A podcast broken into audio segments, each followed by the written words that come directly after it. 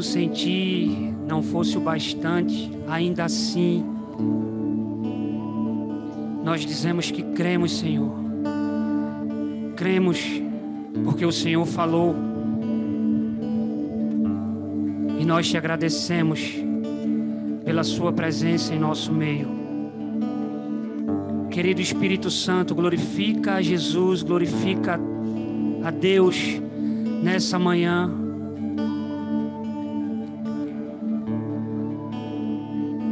Aquece os nossos corações, Senhor.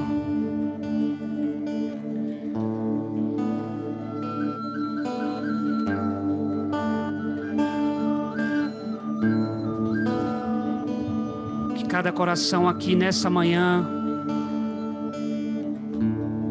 possa estar como aquele quarto tipo de solo da parábola do semeador.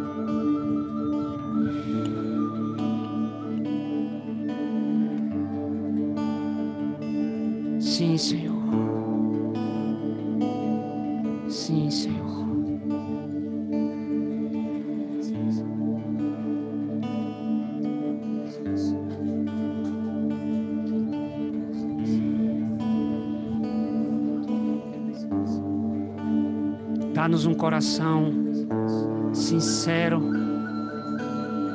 Dá-nos um coração contrito e quebrantado, Senhor. A tua palavra diz no Salmo 51 que o Senhor não despreza um coração contrito e quebrantado, sincero, que deseja conhecer a verdade no secreto.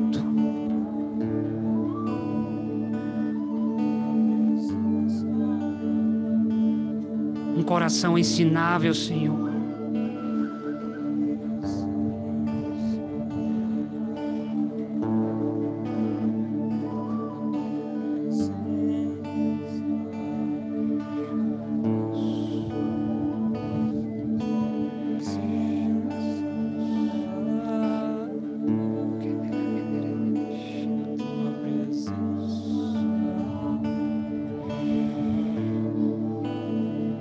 Tem alguma palavra em seu coração para expressar, fique à vontade. Diga a Ele aquilo que está no seu coração. Onde o Espírito do Senhor está ali, a liberdade, você é livre para fluir, para liberar aquilo que está no teu coração para Ele. Então fale, expresse, seja em silêncio ou expresse a gratidão do seu coração, quer em palavras ou em silêncio, mas faça algo.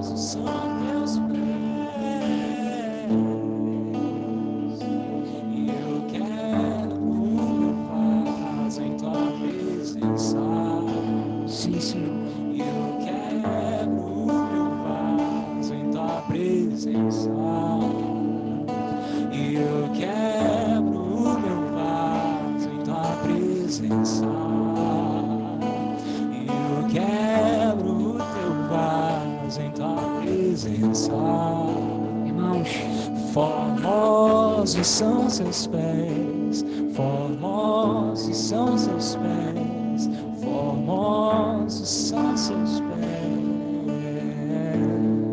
eu sinto de dizer algo. Eu não sei para quem, mas eu sinto de dizer algo. As águas tranquilas os pastos verdejantes estão disponíveis.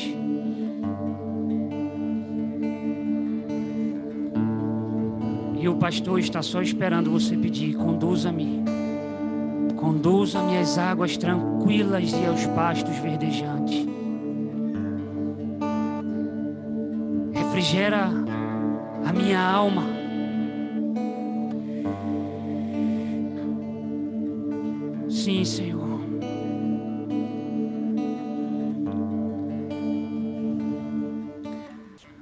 Pai, nós colocamos nossas mentes, corações, tudo o que temos e o que somos, cativos e obedientes, a tua palavra, a voz do teu espírito, a fim de que a boa semente que o Senhor preparou para essa manhã possa dar frutos em seu tempo, a 30, a 60 e a 100 por um. Em nome de Jesus. Em nome de Jesus, em nome de Jesus. Amém. Amém. Amém. Shalom, irmãos e irmãs. Muito bom dia a todos. Sejam todos muito bem-vindos. É um privilégio nessa manhã a gente poder estar tá, tá reunido no nome do Senhor, como família, como corpo para nos submeter à Sua palavra e aquilo que o Espírito quer comunicar nessa manhã. Eu pretendo ser bem breve. É, também não quero atrapalhar aquilo que o Senhor quer fazer. Ele sabe o desejo do meu coração. E eu ia deixar para o final, mas eu gostaria de agradecer, louvar a Deus pela vida de cada, cada um que se envolveram nesses dias naquilo que o Senhor promoveu aqui na nossa base, na vida dos adolescentes, cada um que se empenhou e renunciou algo para poder estar aqui. Eu creio que as sementes vão dar seus frutos a seu devido tempo. É... Eu gostaria que, que você abrisse sua Bíblia, por favor, se assim você desejar, no livro de Lucas, no capítulo 14, a partir do versículo 25.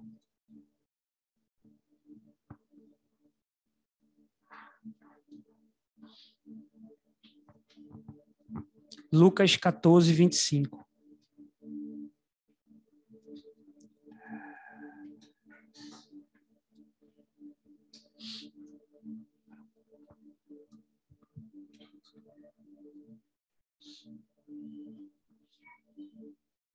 Todo mundo abriu?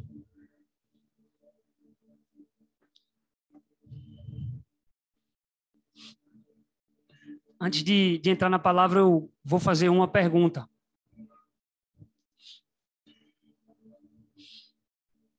Tem alguém aqui que deseja verdadeiramente seguir a Jesus até o fim? Tem alguém aqui? Tem alguém aqui? Amém. Eu creio que todos, né? Eu creio que todos. Por que essa pergunta? Porque já ouvimos algumas vezes essa palavra, mas ela me confrontou e confrontou o meu estilo de vida e me fez buscar fazer uma autoavaliação baseado no que está escrito na escritura em relação ao que eu estou vivendo, a forma como eu estou vivendo. Eu acho que essa pergunta é uma pergunta que quando ela talvez para alguns aqui quando ela foi feita no dia em que você disse sim, ela marcou a sua vida. Como eu posso dizer que marcou a minha lá no dia 2 de agosto de 2009, quando de alguma forma eu entendi a decisão que eu estava tomando. Não foi porque alguém me deu um, um toquezinho de lado, não foi ninguém porque disse, vai, cara, Vai, tu vai fazer parte da nossa igreja agora, de sim. Foi porque eu entendi a palavra que foi ministrada, ela falava da morte de Jesus, do sofrimento que ele passou. E até então as coisas estavam um pouco sem sentido para mim. Sim, Jesus passou, eu já ouvi falar nisso. Ele sofreu, sim. Mas teve algo que me chamou a atenção. Quando o pastor disse assim: Foi por você. Foi por você. Aí aquilo veio como uma como uma flecha. irmãos, entrou dentro do meu coração. De forma que naquele momento eu precisei fazer uma reflexão e disse: aí, se esse Jesus a quem eu ouvi falar, a quem já pregaram,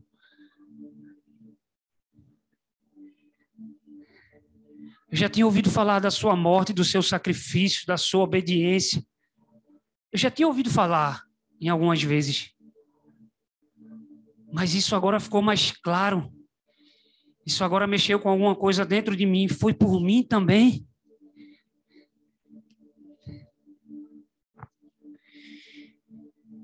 E havia uma, um queimou,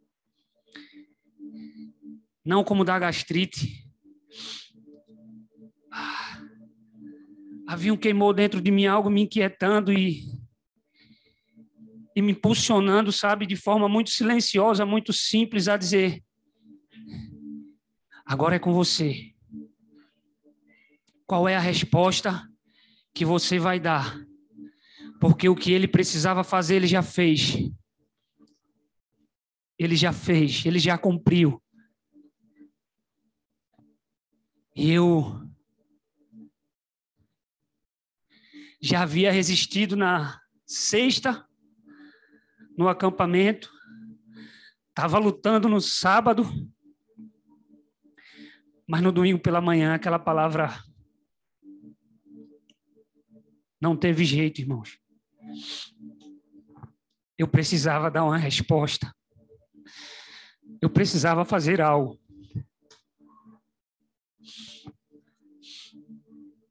E me lembrar desse dia é, um, é algo muito especial, mexe comigo, porque literalmente ele mudou a minha vida. Não foi o dia, foi o Senhor. E eu fui entendendo ao longo da caminhada que ele já havia me chamado pelo nome quando eu estava no ventre da minha mãe.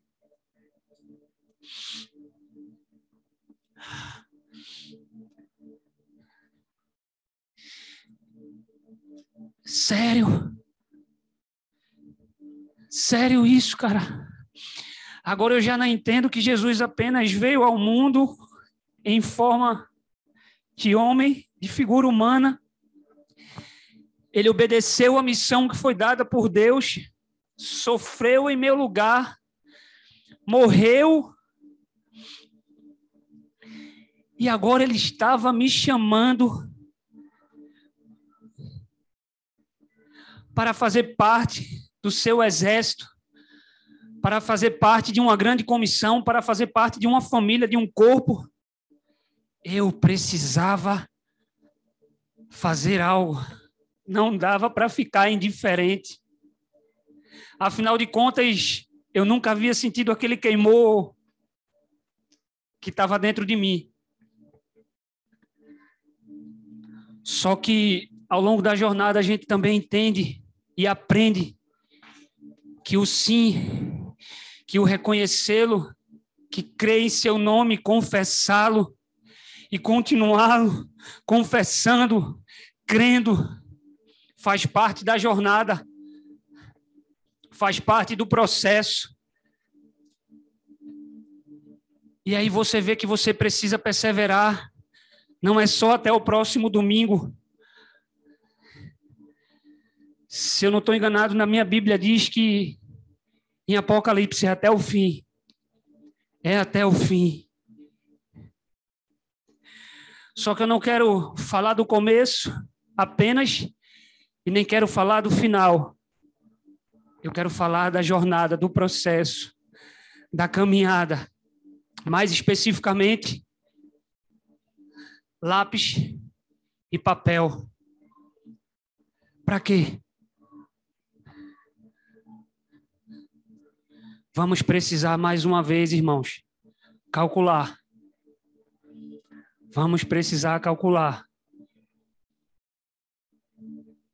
Quando eu vou fazer o cálculo da vida de Jesus e o que está escrito aqui sobre o que ele ensinou, sobre a forma como ele viveu, a forma como ele andou, eu vou fazer um cálculo e vejo que a minha vida não está batendo, o cálculo não fecha. Por quê? Vamos chegar lá.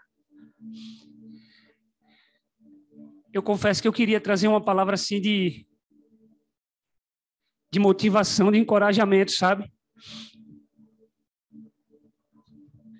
Mas como eu sempre digo, eu não vou de Gênesis Apocalipse escolher uma palavra legal para poder trazer aqui no domingo pela manhã, nas ocasiões em que essa missão é me dada. Eu não vou definitivamente.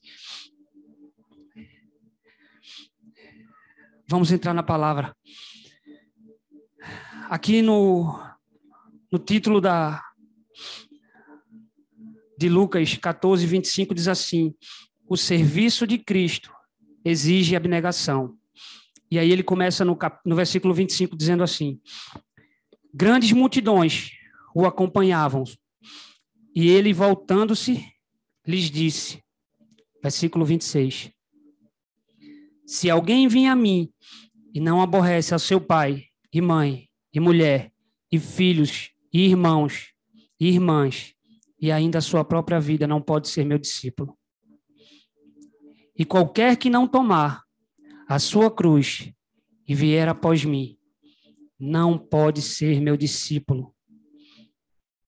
Pois qual de vós, pretendendo construir uma torre, não se assenta primeiro para calcular a despesa e verificar se tem os meios para concluir, para não suceder que, tendo lançado os alicerces e não a podendo acabar, todos os que a virem zombem dele, dizendo: Este homem começou a construir e não pôde acabar.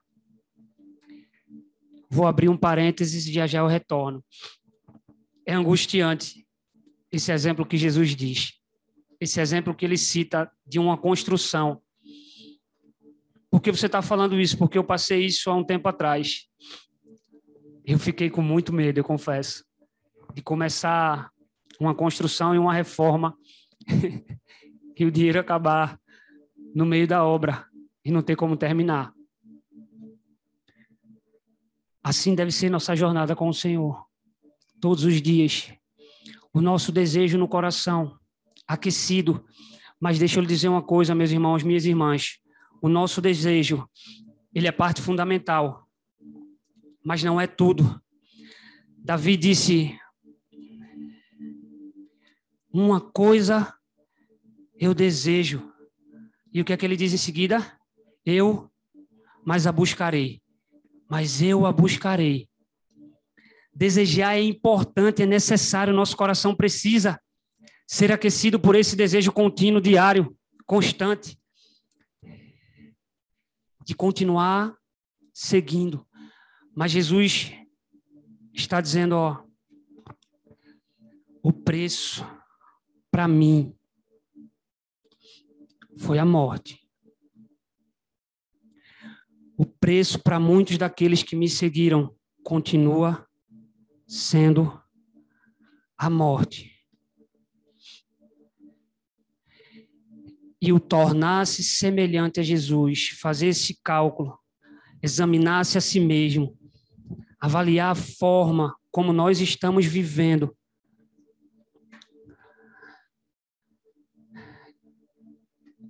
Cada um se fizer essa reflexão diariamente, baseado nas Escrituras e submeter ao Espírito Santo, praticando Mateus 6,33 e Mateus 6,6, a prioridade e o lugar, e dizendo: Senhor, eu quero me tornar cada dia mais semelhante a Ti. Eu quero negar a minha própria vontade. Quando Jesus diz: Aquele que quiser vir após mim, negue-se a si mesmo, tome a sua cruz e siga-me, perceba, tem uma sequência. Você não consegue tomar a cruz sem negar a si mesmo. Tem que haver renúncia, tem que haver abnegação. Não tem como. Porque é a sequência do primeiro e do segundo mandamento, porque você não vai conseguir amar o seu irmão, o seu semelhante, o seu próximo, como a si mesmo, se você não amar primeiro ao Senhor. Por isso que amar a Deus vem em primeiro lugar. Mateus 6,33 diz: Buscai, pois, em primeiro lugar o reino de Deus e a sua justiça, e as demais coisas que vocês necessitam serão acrescentadas.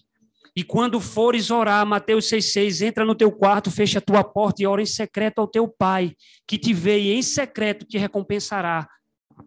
A prioridade, o lugar de intimidade, a comunhão, a intimidade, a submissão, a obediência vão nos tornar semelhantes a Jesus, vão nos ajudar nesse processo de morte diária. Porque quem aqui não deseja que a vida do Senhor se manifeste? Tem alguém aqui que não deseja? Eu sei que todos que estão aqui desejam que a vida deles se manifeste, mas Paulo disse, segundo os Coríntios, capítulo 4, nos versículos 10 e 11. Deixa eu abrir aqui para não falar besteira. Já já eu volto para Lucas e a gente conclui.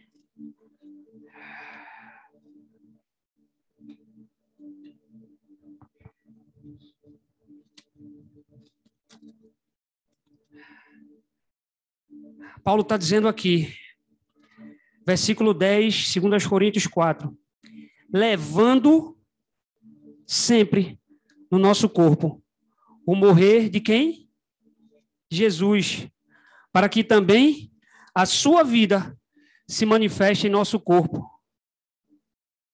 levando sempre no corpo o morrer de Jesus. Para quê? Como consequência, para que também a vida se manifeste em nosso corpo. Porque nós que vivemos somos entregues à morte. Por causa de quem? De Jesus para que também a vida de Jesus se manifeste na nossa carne mortal. Parafraseando, eu entendo assim, irmãos. Se você entende diferente, eu respeito. Mas eu entendo. Não tem outra fórmula, não tem uma fórmula mágica. Não tem. Não tem. Negar-se a si mesmo, tomar a sua cruz e segui-lo, imitá-lo, reproduzir o seu caráter, fazer o que ele fez, tornar-se semelhante a ele. Não tem como. Se nós desejamos que a vida do Senhor se manifeste em nós, não tem como. Não tem como. E Paulo está dizendo: não é de 15 em 15 dias, não é de domingo a domingo, é todos os dias. E eu me peguei, cara. Tem momento que eu sinto a presença do Senhor, a gente está num, num bate-papo informal, às vezes até no ambiente de trabalho, eu sinto uma graça, uma palavra, uma oração que a gente faz por alguém, a vida do Senhor se manifestando, é quando a gente está um pouquinho morto, assim penso eu. E a gente estava conversando depois da oração que a gente fez ali na sala, que quando a gente está tá muito vivo, o que é que a gente tem para oferecer? Como é que a vida de Jesus vai se manifestar em nós se estamos vivos demais? se estamos satisfeitos demais com o estilo de vida que estamos levando. E o cálculo, meu irmão, ele não termina ali.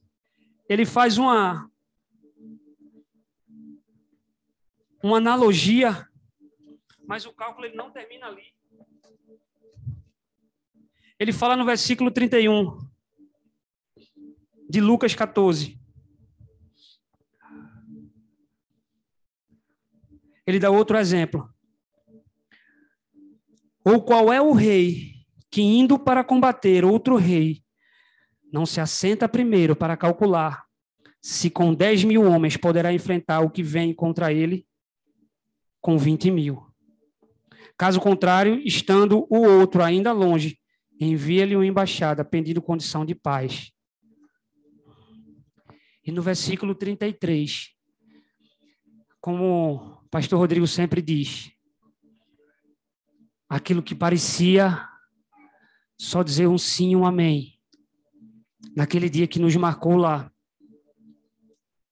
Jesus agora dificultou um pouco mais para a gente. Ele reitera e reforça. Assim, pois, todo aquele que dentre vós não renuncia a tudo quanto tem, não pode ser digno de ser meu discípulo.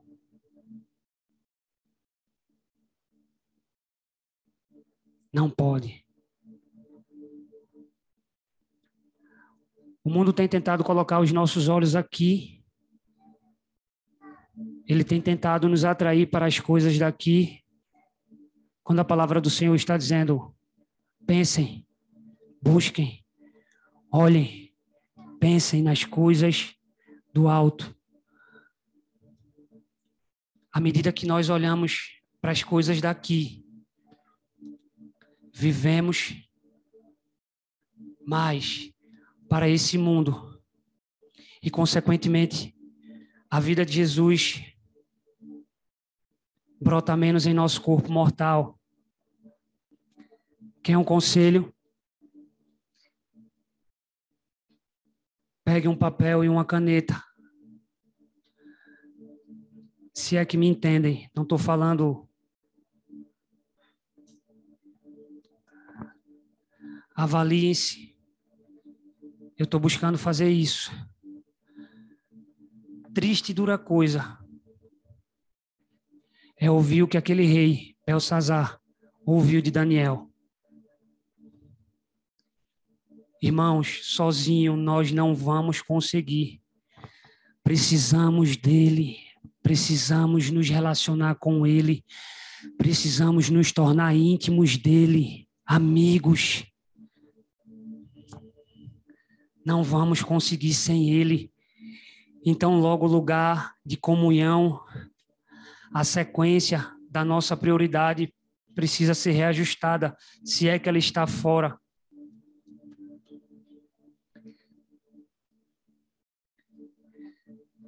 tem uma frase que me impactou e aquela frase foi reveladora. Está lá na página 31 do livro Porque Tardo Pleno Avivamento.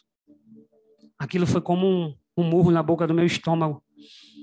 E como foi? Lemos essa frase junto lá em casa, não foi, Silvio? Ela diz assim, ó. Em cada um de nós, se você não concordar, fique em paz, fique livre. E eu não sei se você vai ter como reclamar, foi Leonardo em Ravenhill que, que escreveu. Então você procura aí depois, né? Ver como é que se resolve essa questão. Ele diz assim: em cada um de nós existem três pessoas. Aí eu disse, oxe, Deus, Jesus e o Espírito Santo. Eu achei logo, pensei logo isso, né? Uau! Mas ele disse assim: a primeira, a que nós achamos que somos. A segunda, a que os outros pensam que nós somos. E a terceira, a que Deus sabe que nós somos.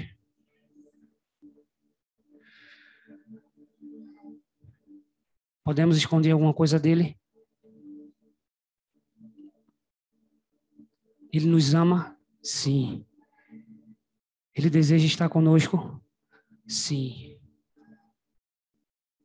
Então precisamos, irmãos, urgentemente, creio eu, calcular, avaliar a forma como estamos vivendo, o quanto de Cristo existe em nós e o quanto de João existe em mim, que precisa morrer. Para que se esse desejo, se verdadeiramente for sincero, profundo, intenso em nosso coração, e que a vida dele possa se manifestar em nosso corpo mortal, a gente possa dizer, por amor a ele, eu não só vou dizer sim e nem vou estar, porque Eclesiastes diz que nós devemos trazer a nossa lembrança, a nossa memória, aquilo que vai nos trazer esperança. Eu não posso só apenas me lembrar do dia 2 de agosto de 2009. É bem verdade que eu não devo esquecer daquele dia, mas eu não posso viver só apenas em função dessas lembranças. Eu tenho que dizer no dia de hoje: eu decido negar a minha própria vontade. Eu escolho seguir o meu Senhor nos padrões que Ele estabeleceu, não nos meus, para que então eu possa dizer: eu desejo tomar a tua cruz e segui-lo. E ainda tem outro risco pastor Max escreveu algo muito forte. Ele disse: quando você começa o processo de abnegação, que meramente significa renunciar aos próprios interesses ou sacrificar-se em benefício de outrem ou por uma causa. Ou por uma causa. Eu me lembro, vou abrir outro parêntese de Davi, quando ele vai levar os pães que Jessé tinha enviado para os seus irmãos. Ele chega e entrega. E ele ouve o que Golias diz e ele faz. Que parada é essa aí? O que, é que esse cara está dizendo contra o meu Deus? E o irmão dele, Eliabe, faz. Davi, cara, você é inconveniente mesmo, hein? O que, é que você está fazendo aqui? E ele diz assim: porventura não existe uma causa? Porventura não existe uma causa? Sim, existe, Davi. Esse filisteu está afrontando o exército de Deus vivo, então eu vou. Eu posso morrer, é um risco. Eu posso sair gravemente ferido, também é um risco. Mas por amor ao meu Deus e o meu Senhor, eu vou. Eu vou.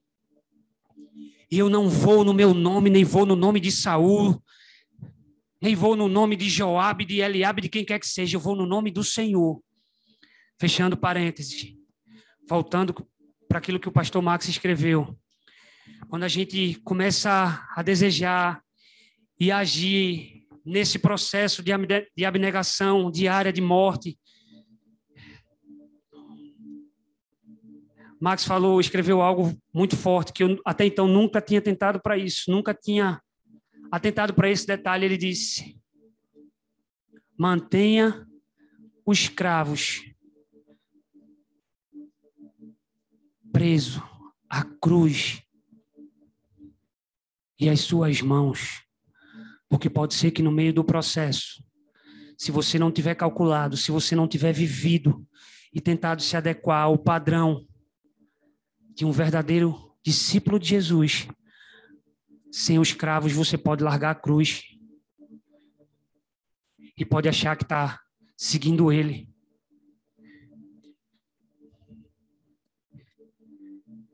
Eu estou seguindo o Cordeiro. Tá tudo bem com você? Tá tudo dando certo?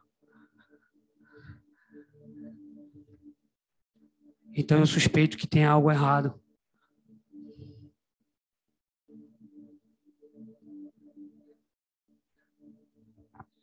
Tem muitas, infelizmente, igrejas que estão pregando um evangelho equivocado. Por isso que Jesus fala e enfatiza: existe um evangelho do reino que, quando for pregado a todas as nações, então se cumprirá o tempo, mas é o evangelho do reino.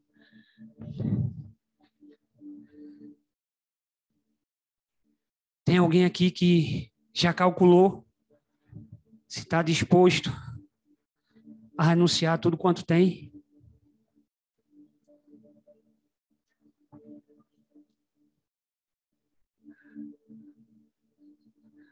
O rei chamou Daniel e disse: Daniel, revela a escritura que está na parede. Já oferecendo presentes e, e promoções já queria colocar Daniel hierarquicamente como terceiro homem do seu reinado. É o mundo, é Babilônia. São as propostas para que você se encha da sua vida,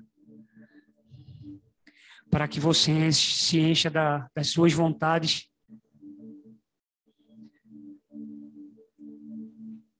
Eu acredito que foi duro para aquele rei ouvir.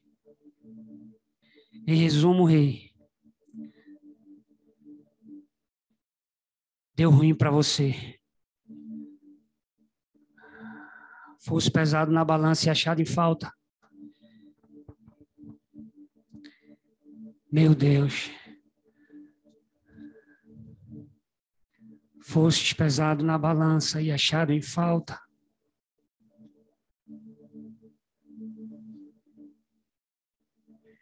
Eu sei, irmãos, que cada um de nós estamos passando pelos nossos processos. Mas eu sinto de dizer com muito temor. Se não estivermos dispostos a morrer para nossa própria vontade, a negar a nossa própria natureza, desejos, a nos tornar inimigos do mundo para nos tornarmos amigos de Deus,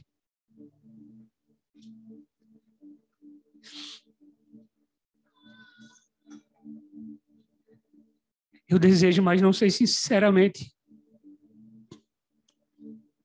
iremos conseguir. Por isso eu peço que o Espírito nos ajude a fazer uma autoavaliação, um autoexame. Como está a nossa vida? Que tipo de discípulo eu sou? O que eu ainda faço? Que revela a minha, a minha natureza do velho homem, quando deveria revelar a nova criatura.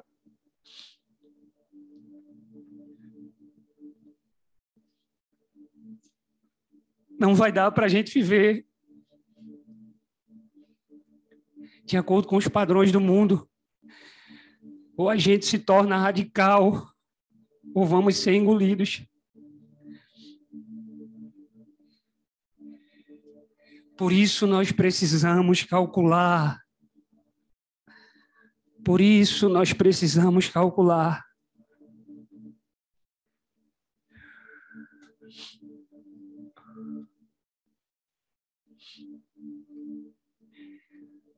Uma das chaves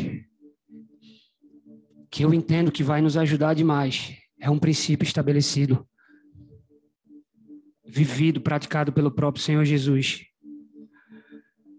A obediência. Filipenses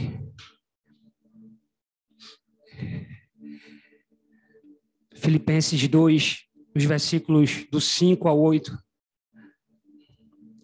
fala um padrão de obediência que não foi até quando deu, que não foi até quando foi conveniente, que não foi até quando os recursos estavam me abastecendo, que não foi até quando a conta ainda estava gorda. Ele se tornou obediente e até a morte e morte de cruz. Não foi até o meio, se tivesse sido, não estaríamos aqui. Não foi. Qual é o combustível que vai nos auxiliar nessa jornada até o fim? O Espírito, a comunhão, a palavra, a obediência, a submissão, a abnegação, a renúncia, um estilo de vida semelhante ao de Jesus. E o que é que Babilônia está querendo trazer? Paulo também faz uma denúncia em 2 Coríntios. Receio eu que, assim como Eva foi enganada pela serpente no Éden, nós nos afastemos, sejamos enganados das pureza, da pureza e da simplicidade devidas a Cristo.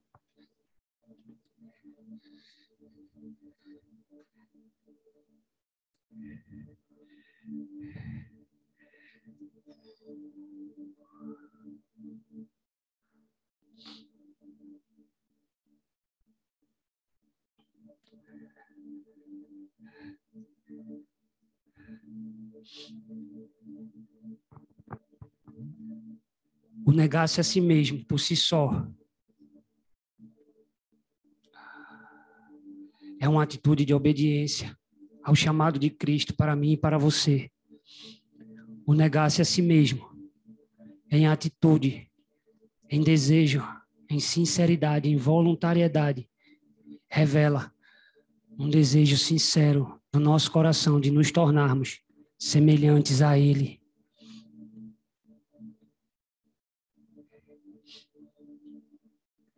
Como vamos cumprir Romanos no nosso tempo, na nossa geração, quando o próprio Deus diz que há uma ardente expectativa da criação, aguardando pela manifestação dos filhos, se os filhos não se revelam com a vida de Jesus.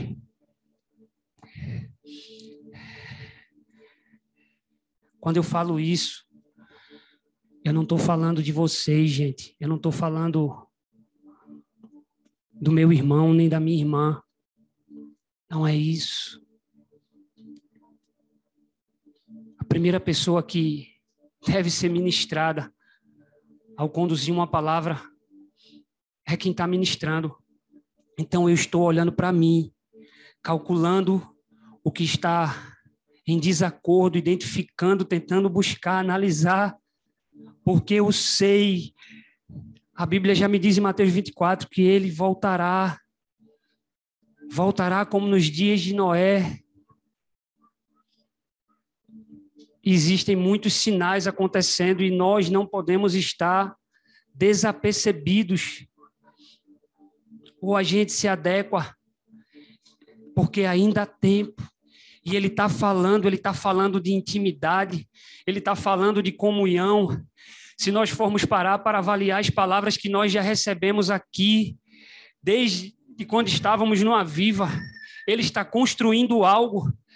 No final do ano, no dia 31, o Senhor falou, e eu acredito, Isaías 43, 19, ele está fazendo algo novo. Mas existe uma preocupação no meu coração: será que eu estou conseguindo entrar? Será que eu vou conseguir cooperar? Será que eu vou ser participante disso? Ou eu vou ficar como espectador? E eu volto a dizer, o desejo ele é importante. O desejo de não se contaminar com as finas iguarias do rei, nem com o vinho que ele bebia, foi importante para Daniel. Mas sabe de uma coisa? Não foi tudo. Daniel precisou estabelecer um estilo de vida de oração, de devoção, de intimidade, de comunhão, porque senão ele ia ser engolido.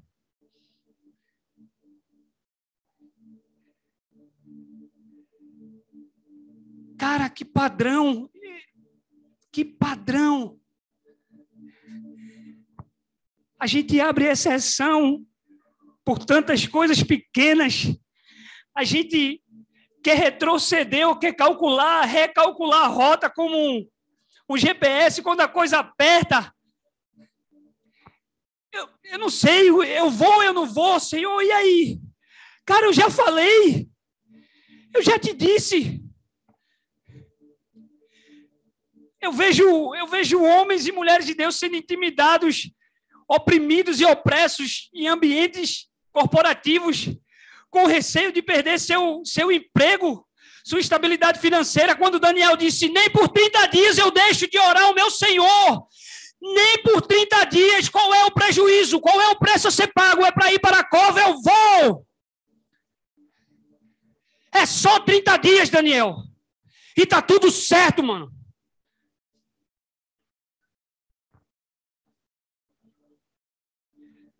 Quando a coisa apertar, se nós não estivermos vivendo uma vida verdadeira no Senhor,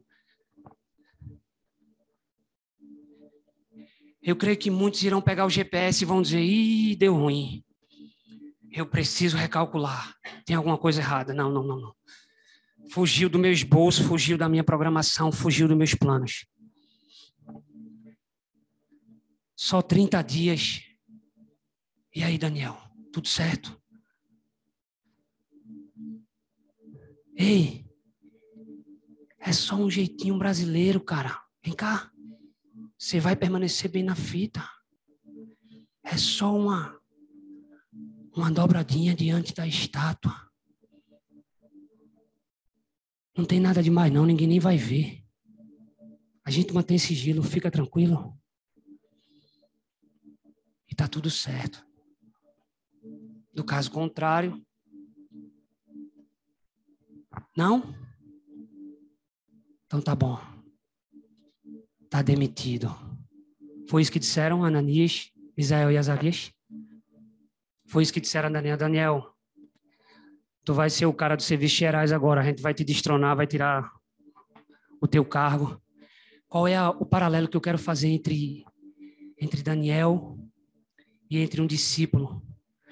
Meu irmão, uma vida de comunhão, de intimidade, de oração, em secreto com Ele, vai nos fortalecer, vai adestrar nossas mãos para os dias que virão. Então, se nós entendermos isso, e cada um no processo que está passando, nas lutas que estão passando, é, ele disse que nós teríamos aflições, sejam bem-vindos se cada um parar e fizer aquilo que Paulo disse, examinem-se. Aquilo que Jesus ensinou em Mateus 7. Para de olhar para o argueiro que está no olho do teu irmão e olha para dentro de si, hipócrita. Tira a trave que está no teu olho, olha para dentro, para que tu possa se tornar semelhante ao Filho de Deus e ao invés de estar criticando e apontando, está ajudando pessoas a irem para a eternidade.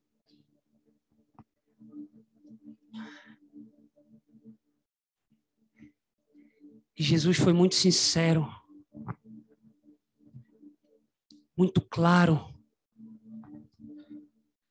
como ontem, na nossa dinâmica, existiam dois tipos de pessoas. Uma que falava a palavra da verdade, e uma que, de forma subliminar, distorcia a mensagem para confundir e enganar. Ele não disse: vocês não vão sofrer, vocês não vão padecer pelo meu nome, vai tudo dar certo, ó, vai ficar tudo bem, cara. Tanto é que ele preservou o princípio estabelecido lá no início. Eu, pelo menos, não me lembro de ter lido na minha Bíblia. Você é obrigado a me seguir, a negar a sua própria vontade, tomar a sua cruz e fazer o que eu fiz. Está, está escrito assim na Bíblia de alguém aqui? ele continua respeitando o livre-arbítrio. Aquele que quiser vir após mim deve negar-se a si mesmo diariamente, tomar a sua cruz e seguir-me. Ele não disse que nós éramos obrigados, irmãos. Mas que privilégio, hein? Que privilégio. Saber que lá em João 17 ele orou por nós. Ele, aquela oração que ele fez lá nos alcançou, irmãos. Ele disse: Eu não estou orando só por este, Senhor. Não, não só por este, mas eu oro também por aqueles que haverão de crer em mim. E se a mensagem da cruz te trouxe até aqui hoje, eu vou te dizer aqui não é o final. O próximo domingo não é o final. É literalmente até o fim. Mas quando é o fim? Pode ser amanhã, eu não sei quando minha vida vai durar. Salmo 139 diz que antes antes de eu existir, eu era uma substância sem forma mas ele já havia me visto, me contemplado e tinha determinado todos os meus dias, quando na verdade nenhum deles ainda existia. Está determinado. Mas eu não sei se eu vou amanhã, se eu vou daqui a 10 anos, ou não sei se ele volta antes. A minha maior preocupação é me preparar, me adequar a essa palavra, a essa mensagem, ao estilo de vida que a minha carne luta diariamente para que eu faça o contrário para que a minha justiça, que é cheia de ira, seja manifesta, exposta, quando na verdade ele está dizendo: Ei, minha é a vingança, e na ira do homem a minha justiça não opera, está lá em Tiago. Irmãos, eu vou abrir outro parênteses. Segunda, acho que é segunda Reis 12 ou a 2 Samuel 12, perdão. Natan está diante de Davi e conta uma história bem curtinha. Ele fala da existência de dois homens, dois fazendeiros, um muito rico e um muito pobre. Um muito rico e um muito pobre. E ele diz que o rico ele tinha muitos bois, muitas ovelhas e recebeu pessoas convidadas em sua casa. Mas em paralelo, totalmente diferente, totalmente distoante, Existia outro que era bem pobrezinho. E ele só tinha uma uma ovelhinha. E a Bíblia diz na história que Natan contou que ele cuidou dela. Ele comia do bocado da sua mesa, ele bebia da sua botija e ele a tinha como uma filhinha. Ele só tinha ela. E aquele fazendeiro rico, quando recebeu os visitantes, ele poderia ter dito aos seus empregados: escolham o melhor novilho que nós temos e vamos matar porque nós temos visita. Sabe o foi que ele fez? Ele pegou a ovelhinha daquele fazendeiro pobre e a matou. E a matou. Na hora que Natan termina essa conversa, o furor toma conta de Davi. E Davi, cheio da justiça própria, esse homem que fez isso merece ser morto, mas antes ele tem que restituir quatro vezes mais. E Natan, creio eu muito serenamente, eu fico imaginando essa cena. Diz, Esse homem é você, Davi. Esse homem é você. Qual é o paralelo, fechando parênteses, que eu faço à nossa vida, na nossa caminhada? quando nós estamos cheios de nós mesmos, quando a vida de Jesus está quase se esvaindo, porque não há espaço, não há liberdade para o Espírito fluir através da nossa morte. Muito pelo contrário, estamos cheios de vida, de sonhos aqui nessa terra, de coisas para conquistar, de coisas para fazer. A vida de Jesus creio eu que ela tende a diminuir, sim ou não?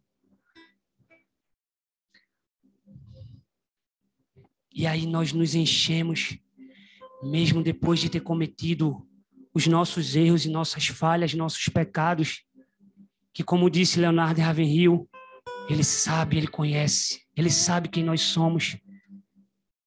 E por que falar também do ambiente de intimidade?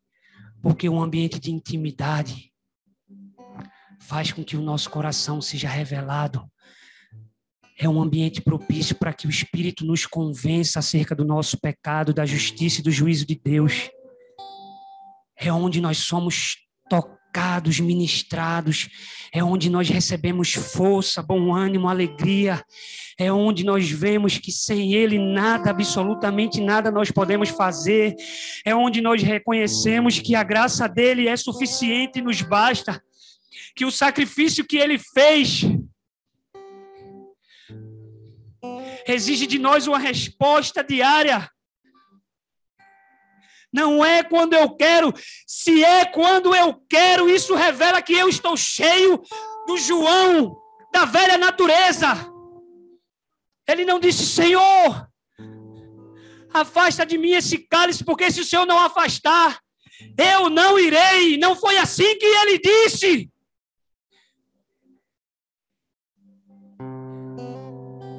Não é a minha vontade, não é aquilo que eu acho. Os cálculos não são com a minha fórmula, é com a fórmula que ele já estabeleceu. Como?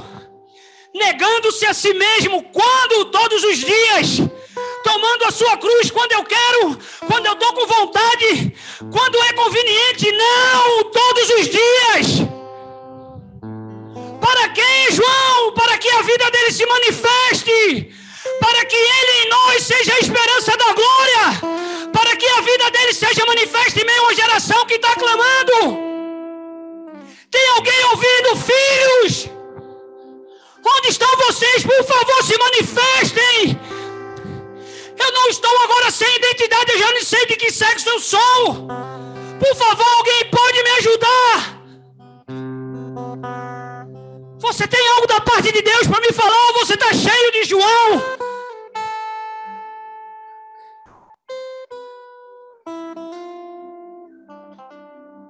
Irmãos, o caminho é estreito e apertado. Se você estiver caminhando por um caminho largo, recalcule a sua rota. Tem algo errado. Tem algo errado. E não se engane, existem homens de Deus que infelizmente estão tropeçando nas pessoas, nas pequenas coisas por negligenciá-las, por negligenciar a intimidade, a comunhão um lugar de intimidade onde somos confrontados também. Se não fosse uma realidade espiritual, não haveria uma advertência que diz: aquele que pensa estar de pé, cuide-se para que não caia.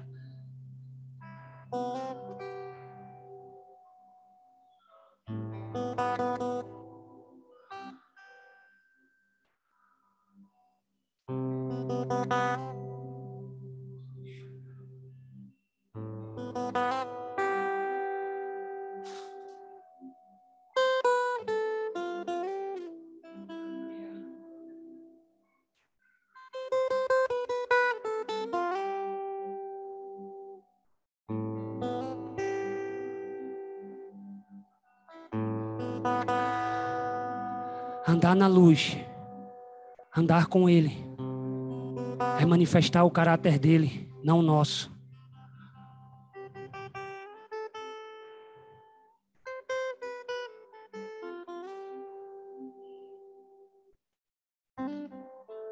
Eu já estou terminando.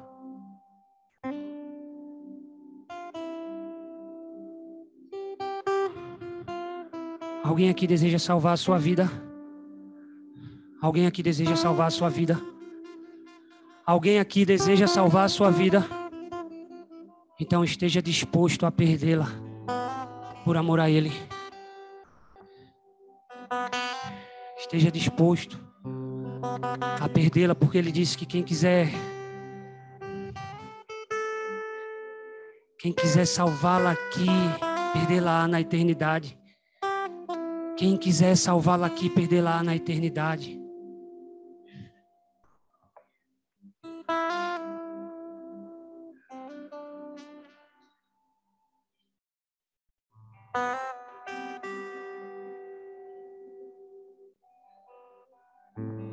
Renúncia também significa sacrifício. Não tem, irmãos. Da mesma forma que sem santidade não veremos a Ele, que sem boas aventuranças como sede de justiça não teremos saciedade, não seremos bem-aventurados se não amarmos ao Senhor, se não temê-lo, se não obedecê-lo. Como queremos viver uma vida semelhante ao Filho de Deus, estamos cheios de nós. Meu irmão fala alguma coisa e eu eu fecho a cara. O Espírito trouxe através da pastora, creio que há dois domingos atrás, falando sobre a inveja. Foi isso, pastora? E quando a gente vai olhar para esses pequenos percalços, essas pequenas pedrinhas, isso nos, nos rouba da pessoa de Jesus. Isso nos tira da presença dele. Porque Paulo disse que age em vocês o mesmo sentimento que houve nele. Será que Jesus tem inveja de alguém?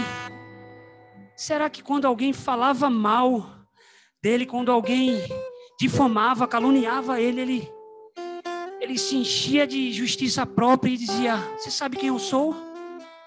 Eu sou o filho de Deus. Alguém já viu algum relato desse de Jesus? 2 Pedro 2, 23 fala de um coração humilde. Estava ensinando esse versículo para Davi e para Cecília e estava dizendo: Filha, uma das coisas que você vai ter que aprender, eu sei, calma, paciência. As circunstâncias vão acontecer, você só precisa entender que quando elas acontecerem, você vai precisar colocá-las em prática. Isso é, se você desejar reproduzir um pouco do caráter de Jesus, quando alguém fizer algo contra você, esteja pronta a perdoar. Eu sei que é difícil, irmãos. Mas se Jesus disse, Pedro, faz um cálculozinho aí, Pedro. Vê quanto é que dá na tua tabuada. 70 vezes 7. Uau, Jesus era demais. Alguém pisa no nosso calo, no nosso dedão, nos machuca, e nós não queremos perdoar nenhuma vez. Nenhuma. Nenhuma. Ele pegou, ele jogou, a coisa ficou difícil para a gente. Ele dificultou a coisa para a gente. 70 vezes 7, meu Deus. É isso mesmo, Senhor. É, é. Mas, João, fica tranquilo, cara. Se não quiser perdoar, só faz um favor. É um entendimento meu. Não completa a oração do Pai Nosso que eu te ensinei. Porque quando eu termino a oração, já no finalzinho, Pai, perdoa os meus pecados assim como o Senhor tem perdoado, como eu tenho perdoado aqueles que têm me ofendido. Aí o Espírito Santo diz assim: Não, João, essa parte eu acho que você não deve fazer. Aí você vai lá e diz: Por que, Espírito Santo? Por que eu não devo fazer? Você lembra daquele dia? É. Você acha que perdoou. Você acha que estava tudo certo. Mas não, não, João. Tem resquícios ainda aí. Sabe do que mais, João? Sem muitas outras palavras você já está convencido. Agora você só precisa negar a sua própria vontade. Aí a vida dele vai entrar em você e vai manifestar aquilo que ele tem para você. Quando eu me refiro a entrar, não é porque ele saiu, tá? É como se a todo tempo nós estivéssemos hoje não, fecha a porta. Hoje eu tô cheio. Hoje eu tô saturado. Hoje João e a sua vontade está prevalecendo. Eu tô farto. E Jesus continua dizendo: João, eu estou aqui. Eu continuo a bater na porta do teu coração. Mas cada vez que você decide viver para você mesmo e não reproduzir o verdadeiro caráter de um discípulo, deixa eu te dizer, você não só fecha a porta, você mesmo se impede, você mesmo impede de se tornar um discípulo. Gente, eu confesso que na totalidade eu ainda não entendi o porquê dessa palavra. Eu não entendi ela, ela toda, mas eu sei que eu vou precisar. Eu vou precisar urgentemente me adequar ao caráter de Jesus, ao estilo de vida dele. Eu sei. Eu sei disso. E eu não tenho vergonha nenhuma de dizer isso, sabe por quê? Antes eu tenha plena convicção e consciência de que Deus sabe quem eu sou verdadeiramente, do que eu esteja vivendo uma vida de aparências. E naquele dia em que eu encontrar com o meu Senhor, o meu Salvador, aquele que eu confessei e continuo confessando, mas luto diariamente para me tornar semelhante a Ele, não posso ouvir da boca dele, mais duro vai ser ouvir da boca dele o que ele já disse que falaria a alguns, do que eu vi o que Belsazar ouviu da boca de Daniel. Senhor, nós subimos o monte toda quinta-feira. Senhor, nós orávamos. Senhor, nós participamos de ajuntamentos com irmãos preciosos, o Senhor viu. Senhor, nós viajamos, pregamos o Evangelho em Teu nome. Senhor, nós fizemos muitas proezas. Meu Deus, talvez seja a coisa mais dura que um ser humano que viveu uma vida de engano, achando que estava vivendo, andando, prosseguindo num caminho estreito e apertado para se tornar semelhante a Jesus. Descubra naquele dia: eu nunca, nunca vos conheci ouvi algo de um homem de Deus. Eu ouvi algo de um homem de Deus que me chamou a atenção. E como me chamou a atenção quando ele disse: Você pode ler a Bíblia três vezes dentro de seis meses. Você pode ter uma vida de oração. Sabe aquele crente que entra no quarto, fecha a porta, mas não deixa o Espírito falar? Já tem uma lista baixada lá. Sim, Senhor, meu carro novo. Sim, Senhor, aquela viagem de presente de casamento. Sim, Senhor, aniversário dos meus filhos. Sim, Senhor. E aí ele ainda usa o texto de 1 João 5,14 para dizer: Senhor, eu estou aqui. Como Hebreus 4,16 diz: Me chegando junto ao trono da graça para receber socorro oportuno em tempo de necessidade.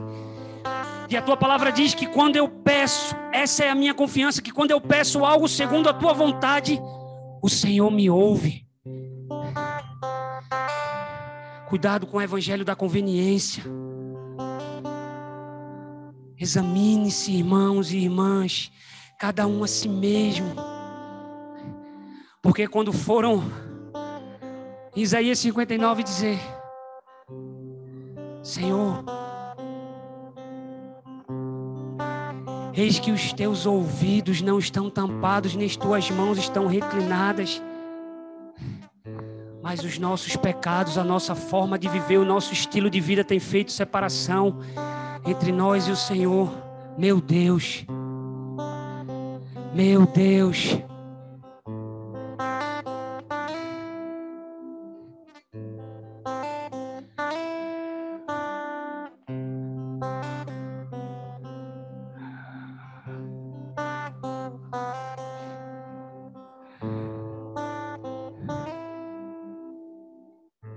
Só o Senhor sabe. Só o Senhor sabe o que cada um de nós estamos passando, irmãos. Ele conhece. Ele sabe o que cada um de nós estamos enfrentando. Mas tenham calma. Ele é soberano sobre tudo e sobre todos. Nada, absolutamente nada foge do seu controle.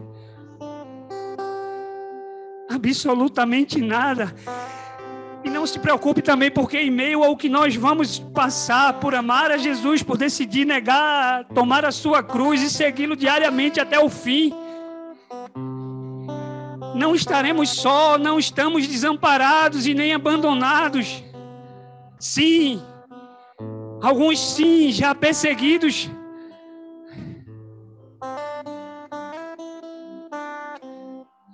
Ele disse: que se permanecermos nele e as palavras dele permanecerem em nós, ele não só nos daria tudo aquilo que pedíssemos no seu nome, mas ele estaria conosco até a consumação dos séculos.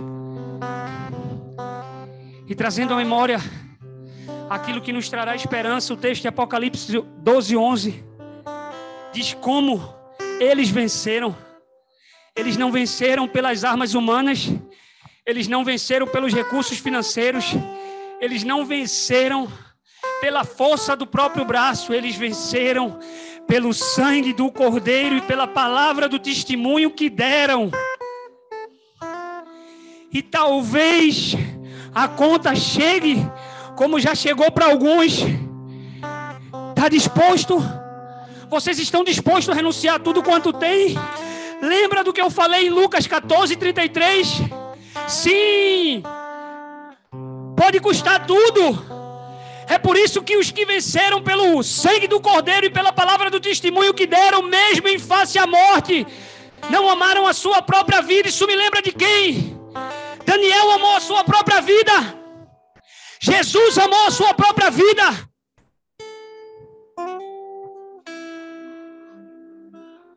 Não tem, não tem fórmula mágica. Eu ousaria cantar se eu fosse bom. eu cantei sozinho. Algumas vezes que eu estava caminhando, quando eu fui a Brasília, você percebe os convites de Babilônia e eu dizendo sozinho, eu disse, eu estou ficando doido, Senhor. Não há o que fazer, não tem para onde ir. Já era já era. Eu sou teu, mas eu não quero ser em parte. Eu não quero ser em parte. Está no livro do profeta Jeremias. Vocês me encontrarão sim quando me buscarem com o coração pelo menos em 50%? Não. Não, vocês me encontrarão quando me buscarem todo o vosso coração. Eu serei achado por vocês. Isso fala de intimidade, de comunhão, de relacionamento, de prazer. Ele vai nos dar a força que necessitamos em meio a um estilo de vida semelhante ao de Jesus Cristo, nosso Senhor, o nosso Salvador, o nosso Redentor, a nossa torre forte, o arrimo da nossa sorte, aquele que era, que é e que há de vir, aquele que está sentado à direita de Deus Pai, aquele que tem o um nome que está acima de todo nome, o qual um dia, irmãos, veremos todo joelho se dobrar e toda língua confessar que Ele é o Senhor para a glória de Deus Pai. Então, por favor, não pare, não desista. Não pare, não desista, porque nós somos filhos e ainda não se manifestou o que haveremos de ser, mas quando Ele se manifestar, o veremos como Ele é, face a face. Contemplaremos a Sua face, a beleza da Sua santidade. E lá, aonde Ele está, Silvio, a preparar moradas, não haverá mais choro, nem dor, nem tristeza, nem injustiça. Então, em meio a uma palavra de confronto, receba uma palavra no seu espírito de encorajamento Como Lamentações de Jeremias 3 diz: traga à sua mente aquilo que vai lhe trazer esperança. Acordou sem vontade, lembre-se que as misericórdias dele se renovaram mais um dia, e elas são a causa de nós estarmos aqui. Vocês ainda não entenderam? Deus queria falar conosco acerca do que aconteceu esse final de semana. Ei, vocês foram chamados. Jesus fez uma oração por nós há tempos atrás. Essa oração nos alcançou. A palavra que ele pediu ao Pai, ela nos alcançou. Qual é a nossa resposta agora? Eu não posso mais perder tempo, porque eu não sei, Pedro, quanto tempo eu tenho. Eu preciso reproduzir o caráter de Cristo para que se eu partir amanhã meus filhos pelo menos tenham uma memória.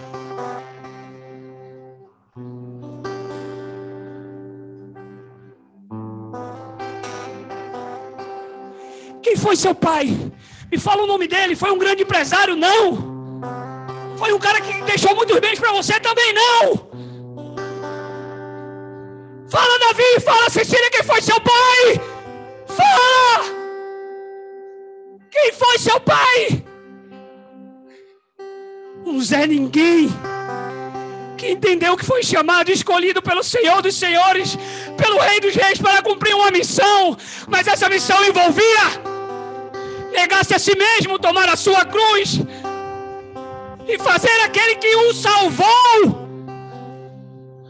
Fez e meu pai não fez muita coisa, não, é bem verdade. Ele nem vídeo no YouTube tem. Mas ele imprimiu nos nossos corações o caráter daquele a quem eu aprendi a amar por causa da vida que ele tinha. É isso que eu quero deixar na minha geração para os meus filhos. E eu não estou dizendo como se eu já estivesse nesse lugar, irmãos. Eu não estou sendo hipócrita aqui. Eu também tenho as minhas lutas como você tem. Eu também tenho os meus tremores. E os meus temores internos e externos, como disse Paulo.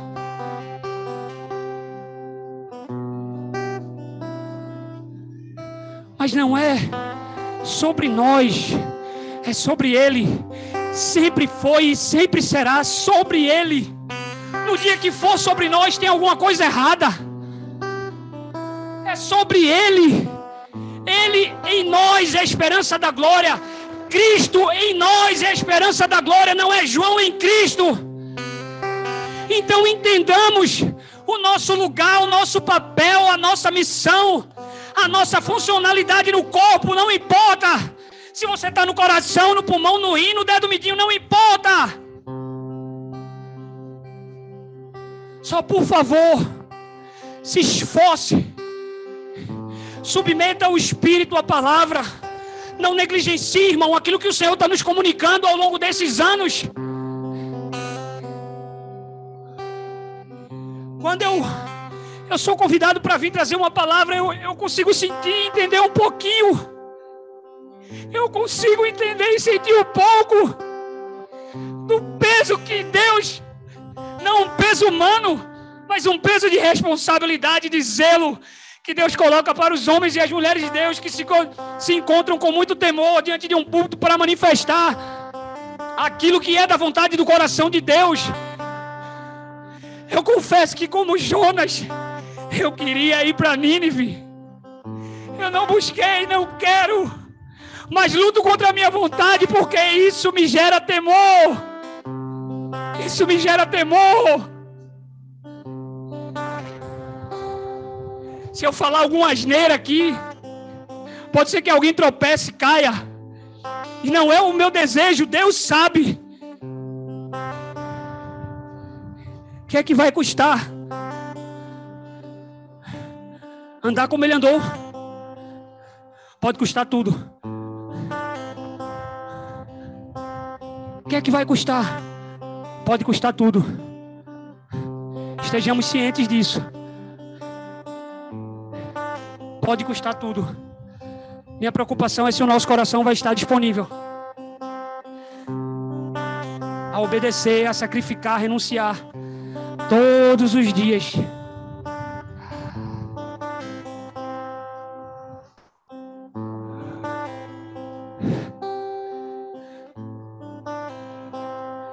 Termino. Termino por aqui. Pai, muito obrigado. Muito obrigado, Senhor. Ajuda-nos, Senhor. Ajuda-nos, Senhor. Ajuda-nos, Senhor.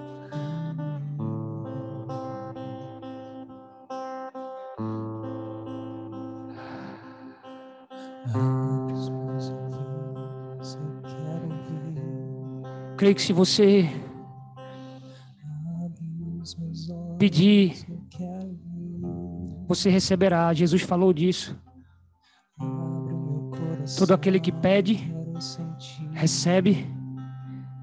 Todo aquele que busca, encontra. E todo aquele que bate, a porta será aberta. Se você clamar e perseverar, alegrar-se na esperança, ter paciência na tribulação e perseverar em oração, eu sei que Ele realizará os desejos do nosso coração, porque Ele alinhará os desejos do coração dele com o nosso.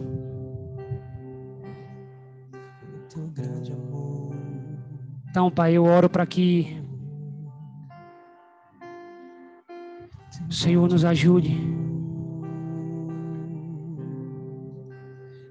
nos ajude a, a buscar o Teu reino e a Tua justiça em primeiro lugar, a buscar esse lugar de comunhão e de intimidade, para que lá